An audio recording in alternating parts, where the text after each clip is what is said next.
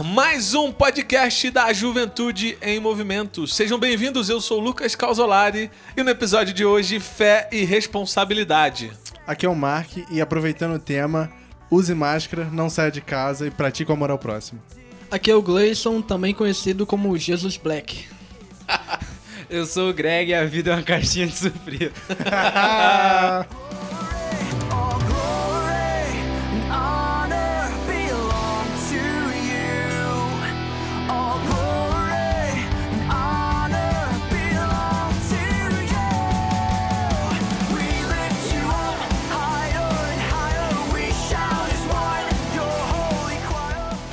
Bom, e para você que tá chegando agora não sabe quem nós somos, somos jovens e adolescentes da Catedral Metodista de Petrópolis. E se você é novo por aqui, não, não esqueça de assinar o nosso feed, assim todas as vezes que tiver um podcast novo, você vai receber uma notificação aí no seu celular. Siga-nos também nas redes sociais, no Instagram, arroba Juventude Mosaico, mosaico com K, ou arroba grit.cmp.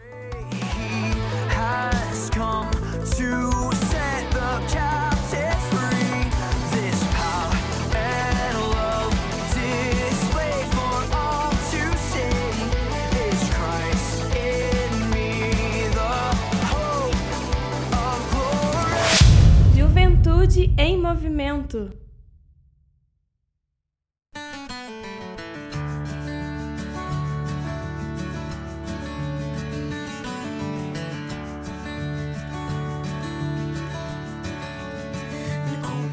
Bom, antes da gente começar o nosso assunto aqui hoje, quero trazer pra galera mais um momento daqueles de indicações úteis pra galera durante a pandemia. Quem vai começar trazendo indicação aqui hoje? Então, eu vou indicar o livro do Douglas Gonçalves. O livro é uma devocional e é Copiando Jesus em 30 dias. É, eu vou indicar um livro que é O Cristão Contagiante, que é um livro muito bom que, que a gente trata aqui na igreja também. Eu queria indicar um canal chamado Dois Dias de Teologia para quem Olha aí, curte aí. Para quem curte aí teologia, ele explica de uma forma simples, não tem muitos termos assim mirabolantes, ele fala de uma forma simples e também Bíblica. muito é muito bíblica e é isso aí. Eu quero indicar a melhor live que você pode ver no YouTube fora do Projeto Sola, que é a do Moarada. Porque, assim, em quesito técnico, foi a melhor live que eu vi no YouTube até agora. Então assista a live do Moarada, que foi sensacional.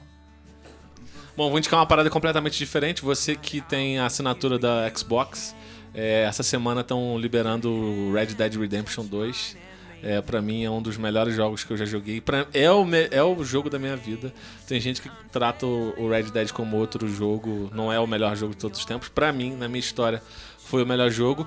E pra galera do PS4 aí, é, eles liberaram na Plus é, de graça o Uncharted 4, então outro jogo muito bom. Vai pra galera aí que curte um, um game.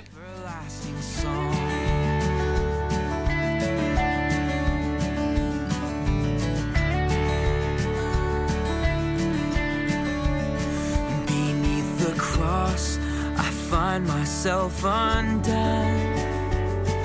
Amazed that you would run to me. Juventude em movimento. E o tema de hoje é fé e responsabilidade. O que, que a gente quer falar sobre isso hoje? Nesse tempo que a gente vive de redes sociais, um tempo onde a informação chega de forma muito veloz, tem sido um desafio como o crente se porta como testemunho de vida. E hoje a gente vai trazer aqui relatos, a gente vai trazer experiências, dicas, conselhos, seja lá o que for, sobre como que Deus espera que a gente se comporte nos dias de hoje. Quem quer começar falando sobre esse tema aí? Valendo! Como sempre eu, é, eu quero falar... Primeiro, eu quero elogiar o tema, porque eu acho o tema extremamente Obrigado, essencial. obrigado. Tô zoando, não Valeu aí os vi. envolvidos. E porque é um negócio que a gente não costuma falar muito. Assim, a gente fala sobre, às vezes, a gente geralmente comenta nas células, mas o que eu tenho visto, pelo menos, assim, aí já é minha opinião, você não precisa concordar com ela. Os movimentos que a gente tem visto das igrejas são algo muito super-herói, por assim dizer. A gente quer ministrar cura, a gente quer alcançar as nações, a gente quer fazer um monte de coisa, mas às vezes a gente esquece de comentar do básico, sabe? De comentar do, do perdão ao próximo, de comentar de como um cristão se porta perante a sociedade em qualquer período de tempo e principalmente agora na quarentena. Cara, eu queria puxar para um lado assim que a gente, por muito tempo, a, os cristãos se importavam muito com a questão do, das obras. E aí, algum tempo veio a tal da quebra da religiosidade e eu acho que isso ficou um pouco perdido. E nesse tempo que a gente está vivendo de quarentena, tá voltando muito isso. A gente vê vários, várias igrejas, várias até pessoas que não são da igreja fazendo esse, Atos de bondade, esses né? atos de bondade, de cesta básica, de alimentos e de tudo.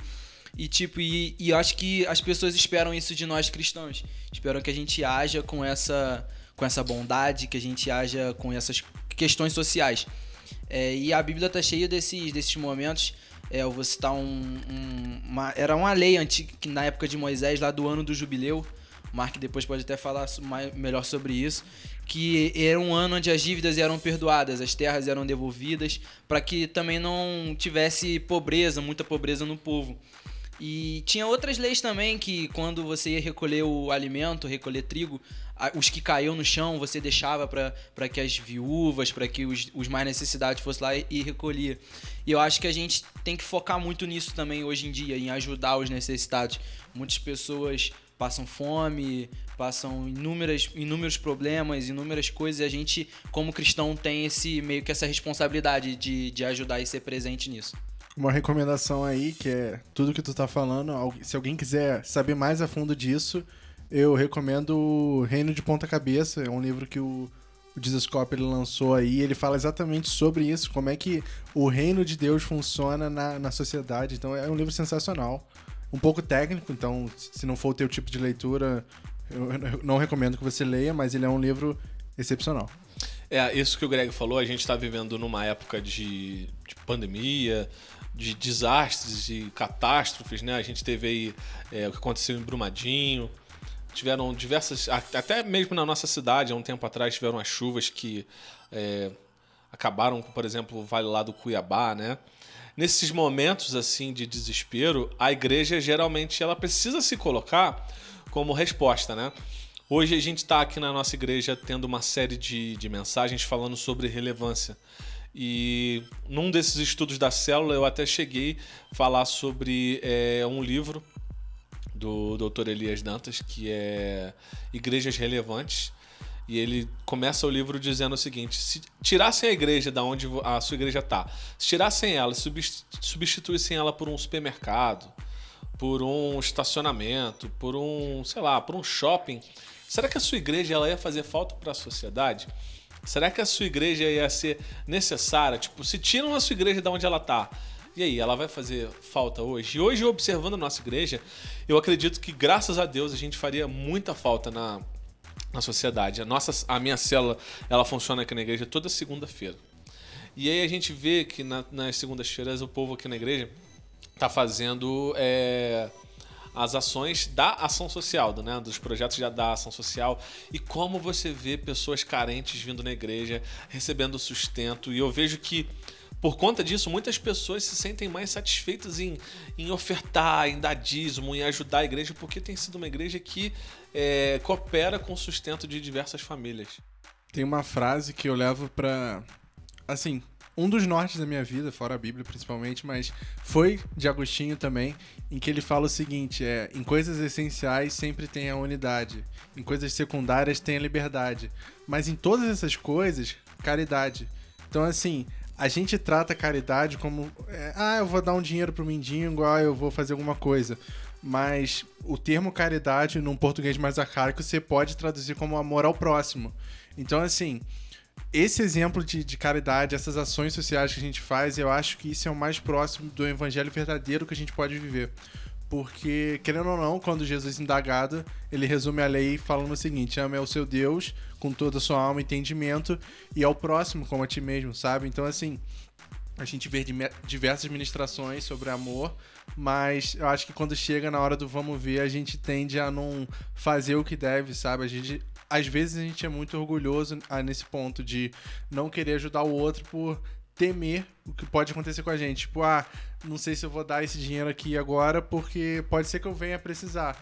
Assim, é, é até um pouco falta de fé nossa, e eu confesso que acontece muito comigo.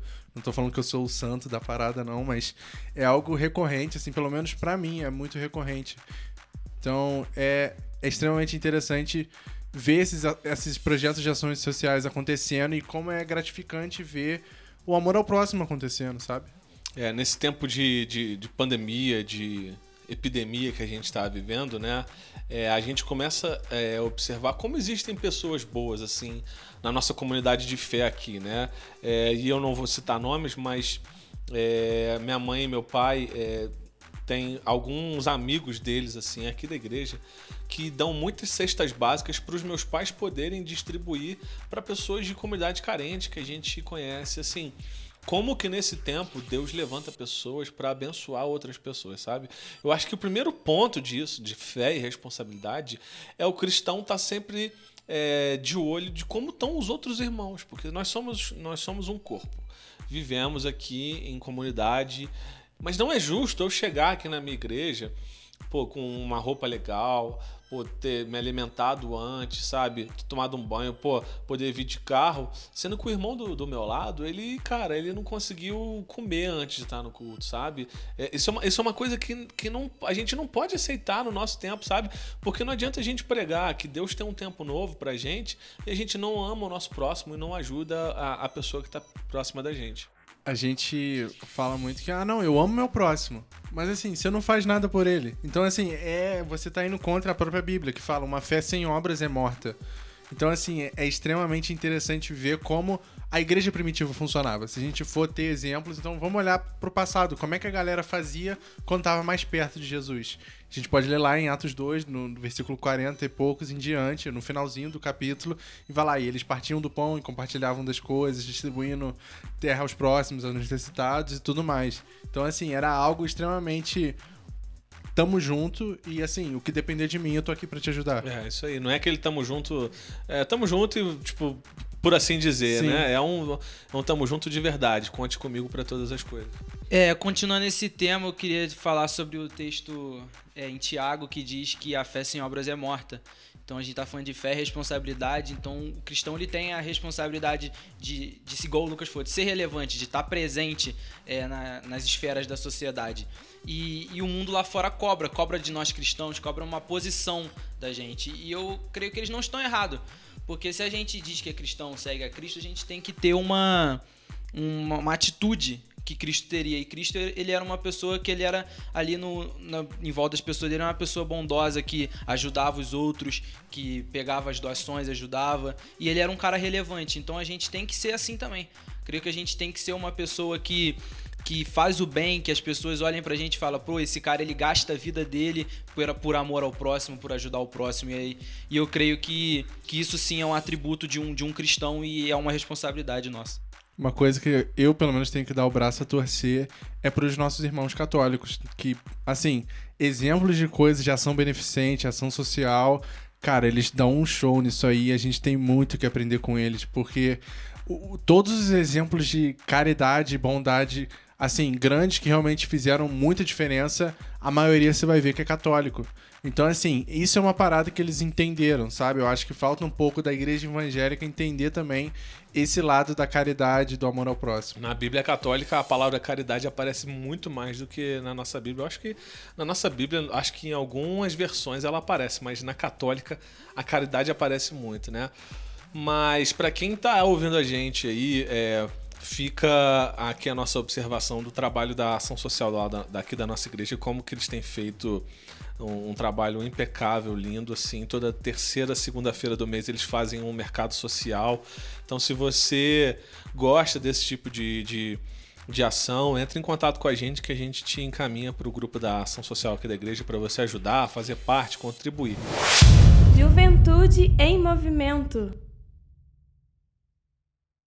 Primeiro ponto, eu acho legal a fé e a responsabilidade no sentido de você ajudar o próximo. Mas eu quero levantar para a gente aqui hoje a fé e a responsabilidade de como que a gente se porta de acordo com o nosso testemunho de vida.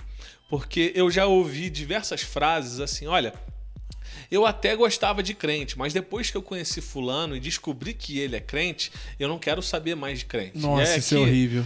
Eu não vou falar nome de ninguém, mas eu já ouvi nome de pessoas conhecidas, de pessoas desconhecidas, de pessoas que eu conheço, pessoas que estão na mídia. Então, assim, nós não vamos entrar nesse mérito, mas assim, eu tenho certeza que todo mundo já ouviu. Fruto de um mau testemunho de alguém, a gente pode ter perdido a, a, a oportunidade de ter essa pessoa aqui na nossa comunidade de fé.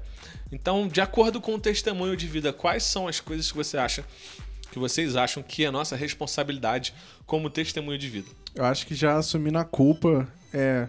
Acho que esse exemplo que o Lucas deu, primeiro, eu como líder, eu, eu admito, tipo, é culpa nossa, a gente que não soube ensinar a pessoa certa. Então, assim, muito do que essa pessoa às vezes fez é influência de algum mau cuidado dela. Então, assim, a gente tem grande responsabilidade nisso também, e nisso a gente tem que confessar que a gente às vezes é falha, a gente pode errar, então, assim, a gente conta com a graça e misericórdia de Deus para fazer as coisas, mas eu tenho um problema grave com pessoas igual que chegam e falam: "Ah, não julgueis", ou falam: "Ah, não, não se mete nos meus problemas não". Tipo, se for me dar elogio, dá, mas agora se tu for vir falar alguma coisa ruim pra mim, então assim, você nota que é uma pessoa extremamente infantil, sabe? Que não sabe lidar com críticas, que não sabe lidar com problemas de, de avaliação externa de outras pessoas. A, a gente vê a Bíblia toda ensinando a gente, um tem que andar com o outro, conforme um pode acrescentar o outro. Claro que a gente tem a passagem de Mateus sobre apontar o, o ferrão no olho do outro, mas também é necessário um caminhar junto para o crescimento. Então, assim, eu acho que uma das coisas que a gente pode destacar, que pelo menos pra mim sempre me incomodou muito, é essa pessoa melindrosa, por assim dizer, sabe? Que tem esse problema em caminhar com outro e saber ouvir crítica. É, eu acho que você falou, né? A gente tem caminhado para um. As pessoas estão vendo um cenário no meio cristão de tipo, tudo é mimimi. Ah, é, o fulano falou, o pastor chegou e falou: Ah, você, você fez isso de errado, ah, ele tá me julgando, eu vou ir para outro lugar. E tipo assim, e, e o, às vezes a pessoa apontar um erro que você fez, ou a pessoa é, comentar, mostrar na Bíblia o que é para você fazer, isso não é, na verdade, ela tá te, te julgando por algo ruim, ou tá querendo ser melhor que você, não, ela só tá te ensinando. E eu vejo que às vezes a gente tem essa dificuldade de assimilar é, essas, esses questionamentos que as pessoas colocam sobre a gente. Ah, você é cristão e faz isso. E aí você às vezes se sente ofendido, mas às vezes a gente podia também parar e pensar: pô, será que realmente isso que eu fiz é o certo? E, e o cristão ele tem que ter essa visão, ele tem que ter esse, esse sentimento de, de ele olhar para as coisas que ele faz, analisar e se tiver errado ele ter a humildade de mudar, ele ter a humildade de, de reconhecer o erro dele. Porque a gente erra, a gente é humano, a gente é falho, mas é, a Bíblia nos ensina que o perdão é. A gente tem que se perdoar também, porque às vezes a, a culpa fica na nossa cabeça e a gente pensa, "Ah, eu sou um mau cristão, eu tô dando um testemunho horrível, o que, que eu faço? E às vezes é só a gente pensar e mudar de vida, a gente voltar pros, pros trilhos. Juventude em movimento. Tem uma frase que a gente ouve muito, né? Que é pregue sempre, se necessário fale, né? Todas as vezes que eu ouço essa frase, são pessoas que dizem assim: olha, você precisa é, pregar com o seu testemunho de vida. Eu acho que isso é muito verdade. Tipo, é, até a primeira página. Depois eu já chego, já chego a- a- na segunda página. Mas eu acho que a gente precisa ganhar é, a confiança, o respeito das pessoas com as nossas ações. Como a gente se porta, por exemplo, diante de uma situação constrangedora, de uma situação de pressão, por exemplo, no trabalho. Como que as pessoas sabem que nós somos cristãos. As pessoas sabem em quem a gente acredita, qual é a fé que a gente professa. Se não sabe, a gente já passa para. Não, agora precisa saber. Deixa de ser o agente secreto, vamos passar a ser o crente conhecido. Sabendo disso, as pessoas começam a observar a gente. As pessoas estão sempre de olho na gente e é como se a gente estivesse sendo avaliado o tempo todo. Então, assim, ah, beleza, o Gleison tá passando por um problema, então a pessoa tá de olho qual vai ser a reação dele. Vamos ver como que um cristão se porta. As pessoas já têm esse filtro. E quando a gente passa esse filtro, a gente precisa também fazer algo mais, porque a fé, e aí que eu chego na segunda página, que a fé ela vem pelo ouvir e ouvir a palavra de Deus. A partir do momento que você tem o seu testemunho de vida consolidado, as pessoas olham para você e às vezes você não precisa nem pregar, mas vai chegar um momento que você vai precisar pregar. E nesse momento você precisa ter uma palavra de Deus para a vida das pessoas. E não é uma palavra é, super, super. é, Arrependa-se, senão você vai pro inferno. É, tipo, não, Não, é cara, aquela coisa, calma. pô, assim, aquela coisa super elaborada, não, cara. Você Precisa ser o John Piper, né? Não, não, exatamente. Tu não precisa disso. Mas você precisa ter um alimento para de alguma forma para poder oferecer. E a nossa responsabilidade como cristão é sempre ter uma palavra de fé, de esperança, sabe? E para isso a gente precisa estar cheio, né? Não adianta. Eu acho incrível como é que Jesus ele lida com isso, cara. Jesus é, é o nosso maior exemplo, então por que não citar ele aqui diversas vezes? Eu É. acho que. Cara, Jesus era o cara que anda com gente problemática e, e sempre foi o exemplo. Então, assim, é, é um negócio fora da curva. Como alguém que anda sempre com gente problemática, com gente errada, vai ser o exemplo. E eu acho que ele consegue reverter o jogo. Ele pega a pessoa errada e consegue ficar destacado por causa disso. Olha, tá vendo aquela pessoa errada ali? Olha pra mim, eu tô fazendo certo, sabe? É como Paulo en- ensina, tipo, sede meus imitadores como eu sou de Cristo. Eu acho que quando a gente consegue consolidar esse testemunho, conforme a gente vai tendo essa intimidade com o evangelho, as coisas vão ficando muito simples, sabe? A gente já sendo o exemplo, a gente já ganha porta pra falar das coisas de Jesus. É ser muito simples como Jesus, sabe? A pessoa vai lá e todo mundo queria apedrejar a mulher adúltera. E aí Jesus levanta e fala: atira a primeira pedra quem nunca pecou, sabe? Eu tenho por mim que Jesus estava escrevendo ali no chão o pecado de todos eles. Cara, será? Isso aí Você- é os mistérios de Jesus Você aí. é adúltero, é Jesus desenhando ele, sei lá, dando uma surra nos caras. Eu fico zoando, eu fico pensando que Jesus ele tava fazendo alguma coisa simbólica ali. Eu queria muito ver essa cena ainda. É uma cena realmente interessante. Então, assim, cara, esse é um dos maiores exemplos de como é que Jesus ele transforma algo, às vezes ruim, cruel, algo meio errado, em algo bom, sabe? Você consegue dar exemplos certos com coisas erradas. Então é extremamente importante a gente ter esse conhecimento da vida de Jesus exatamente pra gente ter um norte de como agir nessas horas, sabe? É, eu vou deixar aqui um- uma recomendação para vocês estarem lendo 1 Pedro, é, capítulo 1, a partir do verso 13, que vai falando é, o encorajamento de uma vida santa. Ele vai falando que a gente tem que é, estar mais próximo de, de Jesus e viver uma vida mais parecida com a de Jesus, uma vida santa, correta, em santidade. É, até para não acontecer de das pessoas olharem pra gente e falarem, ah lá, ele diz que é cristão, mas o testemunho dele é péssimo. Então a gente tem que estar buscando estar com um testemunho, com a vida parecida com a de Jesus. Sim, durante muito tempo a gente teve essa parada de. O Mark até mesmo falou, né? É, sede meus imitadores. Tem, tem esse versículo na Bíblia, né? Sede meus imitadores, de- Paulo dizendo. Mas durante muito tempo a gente teve cristãos que diziam assim: olha, não olha pra, não olha mim, não, olha pra Jesus. Tipo, isso pra mim é a maior desculpa de crente sem vergonha. De tipo, ah, eu não tô dando testemunho, eu tenho uma palavra que eu eu decorei na igreja, pastor falando. Eu não vivo isso, mas eu tô te falando como fazer. A nossa geração hoje, ela ouve com os olhos. Não adianta você falar, falar, falar um monte de coisa bonita. Ela vai ver o que você tá fazendo. Então, tipo, cara, o Mark tem uma, uma pregação linda, fala coisas muito bonitas, mas ele faz completamente diferente. Então, por que, que adianta? A, a- palavra dele é bonita, mas as atitudes dele não condiz com a atitude de crente. Então, a nossa geração, ela, ela ouve com os olhos. Então, a gente precisa estar muito atento no nosso testemunho de, de vida. E a, a gente pode citar Jesus de novo aqui, até os outros discípulos, mas é, se tu parar pra ver o ministério de Jesus, o importante não tá só no que ele fala, mas Jesus ensina muita coisa do- da forma que ele age, da forma que ele se apresenta, da forma como ele se comporta. Então Jesus não só ensina muito no, no verbo, na palavra, mas também no jeito. É, eu vejo também que por muitos anos a- essa questão do olhar, igual o Lucas disse, do, de você não só falar, mas das pessoas olharem pra você e ver, é, ficou muito remetido a um meio que um padrãozinho. Ah, o crente ele tem que ser assim, ele tem que fazer isso. É e o cara aquilo. com a Bíblia embaixo do braço, É, camisa com- social, também exatamente. tem isso, né, cara? Mas hoje já mudou, né? Esse padrão. É, Tipo, hoje e- a galera da igreja preta com neon e fumaça. é. E eu acho que assim, a, a gente ficou muito focado na aparência física, mas esqueceu das atitudes, que é o mais importante. Quando ele diz aqui do, do testemunho, as nossas atitudes. Não adianta nada eu parecer um crente, tô falando assim entre aspas, eu, eu as pessoas olharem pra mim, ah, eu acho que ele é crente, mas aí vai ver minha atitude, ah, não, me enganei.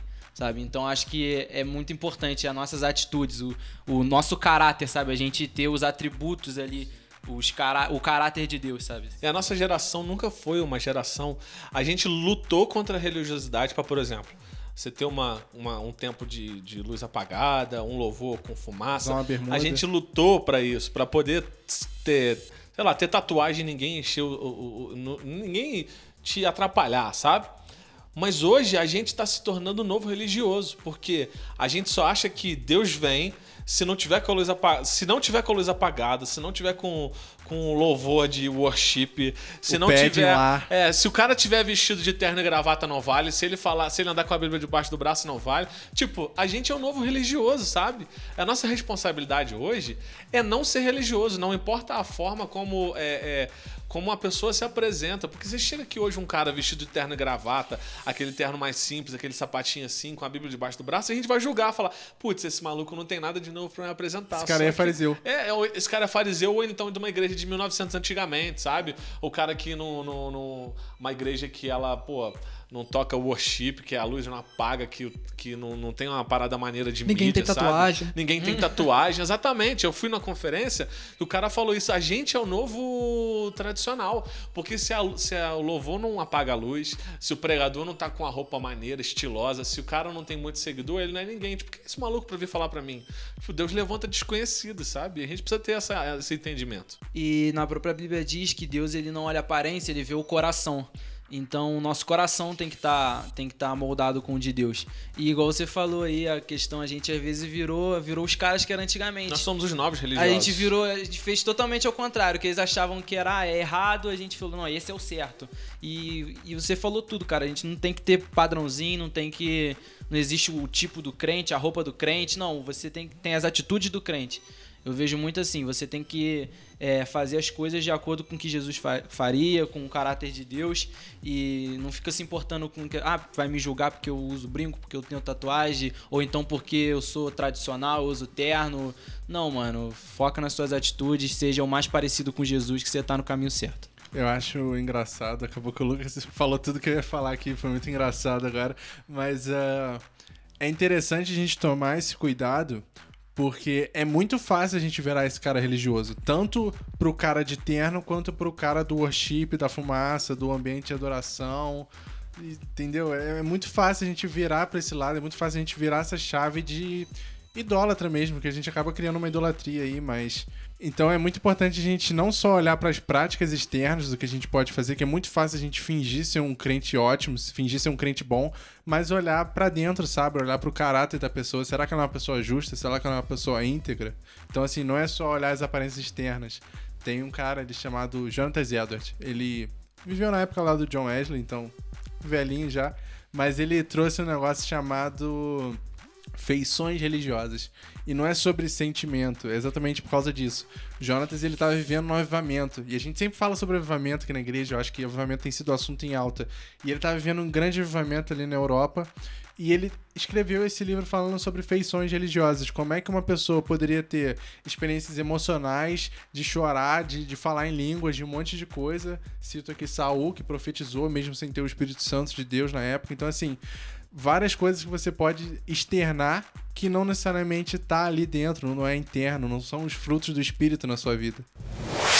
Juventude em movimento.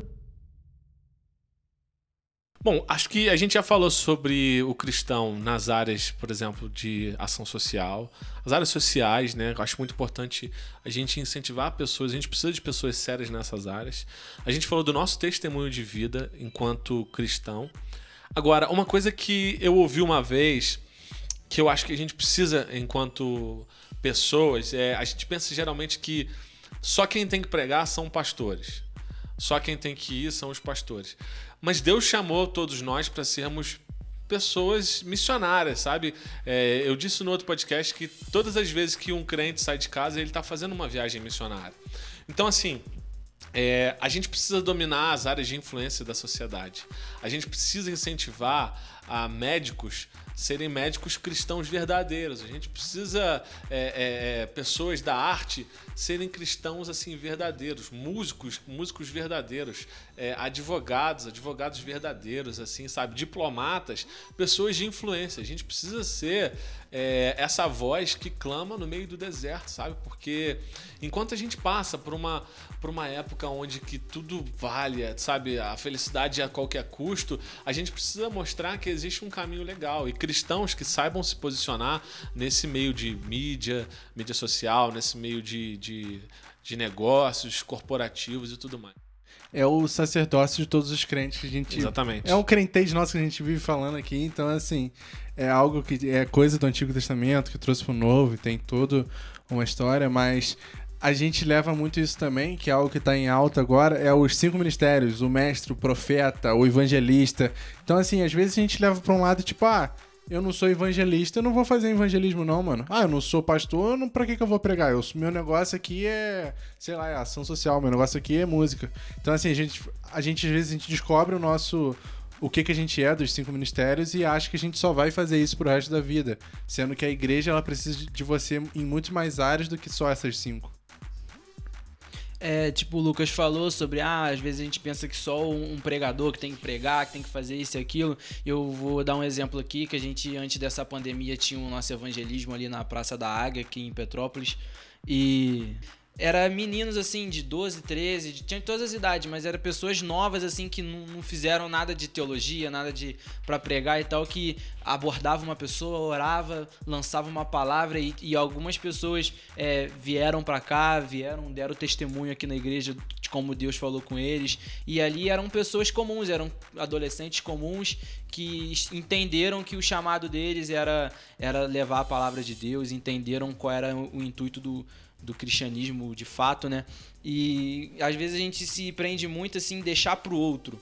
E nós, como cristãos, temos a responsabilidade de levar a palavra, temos a responsabilidade de sermos como Jesus. E às vezes, igual. Às vezes a pessoa, ah, não, vou deixar pro, pro sei lá, pro, pro alguém que é grande aí na mídia, ah, a igreja tal, do fulano tal, que o cara já tá acostumado, ele vai pregar, ele vai fazer, ele vai acontecer, e eu fico aqui na minha só. Não, a gente também tem essa responsabilidade. A gente também tem o falar com o nosso vizinho, com o cara do nosso trabalho alguém da nossa escola, a gente tem que mostrar realmente que Cristo ele é real e que, e que ele nos chamou para fazer parte da obra. Ele, ele nos deu essa oportunidade de levar o evangelho.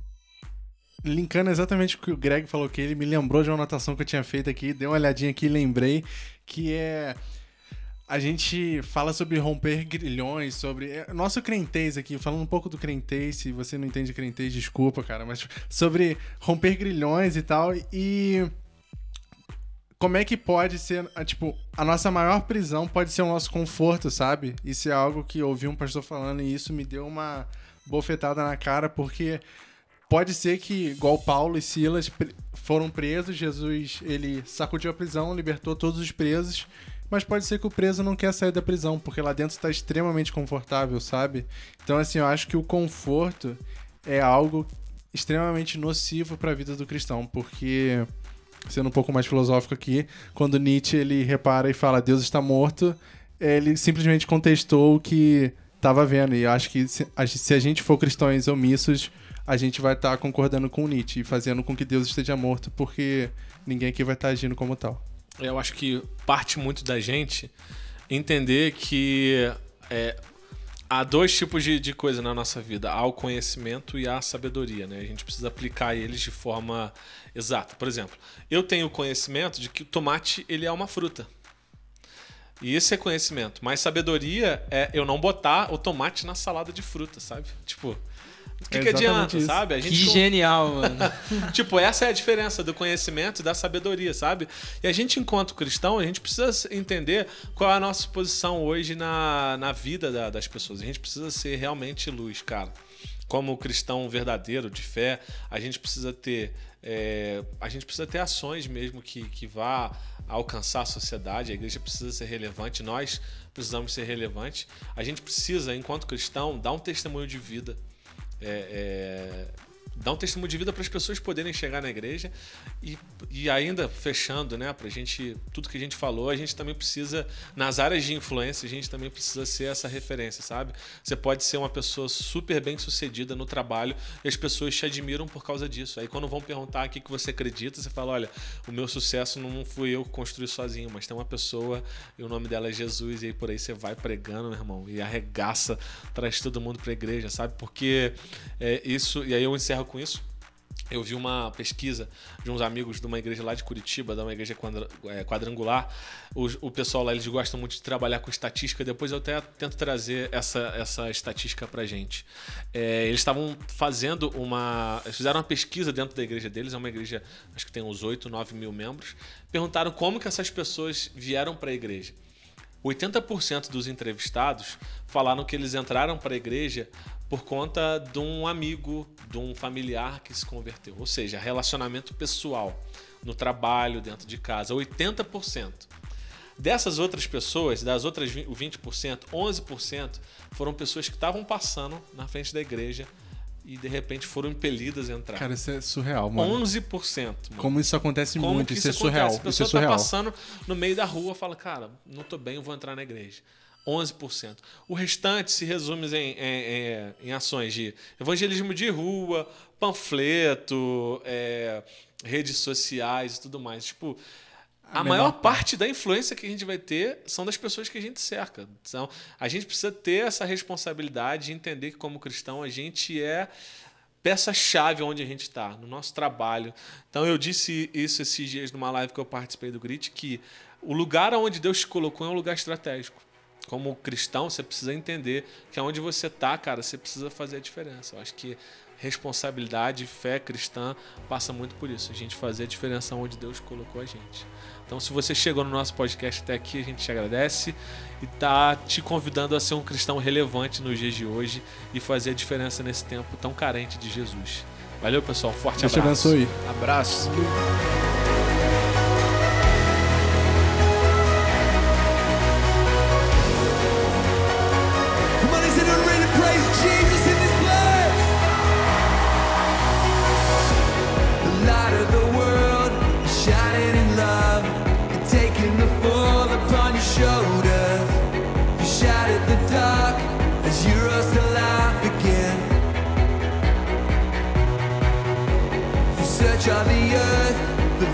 Were lost, and leaving the rescue for the fallen.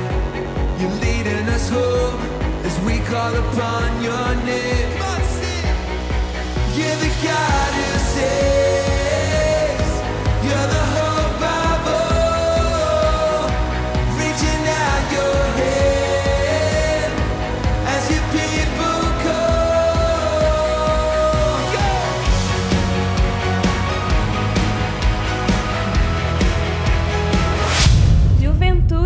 em movimento.